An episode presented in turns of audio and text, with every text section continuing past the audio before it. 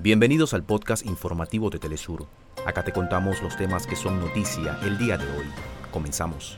Presidente de Venezuela, Nicolás Maduro, llegó a Beijing con el objetivo de profundizar la asociación estratégica integral. La comunidad indígena lenca anunció movilizaciones a la Corte Suprema de Justicia de Honduras en defensa de sus derechos a las tierras ancestrales. En medio de la crisis social que atraviesa Ecuador, entra en vigencia el incremento del precio de la gasolina. Equipos internacionales continúan labores de rescate del terremoto en Marruecos. La cifra de fallecidos sobrepasa las 2.800 víctimas. Clausuró en la ciudad de Sao Paulo el campeonato Periférico de Literatura Recitada SLAM SP 2023. Hasta acá nuestros titulares.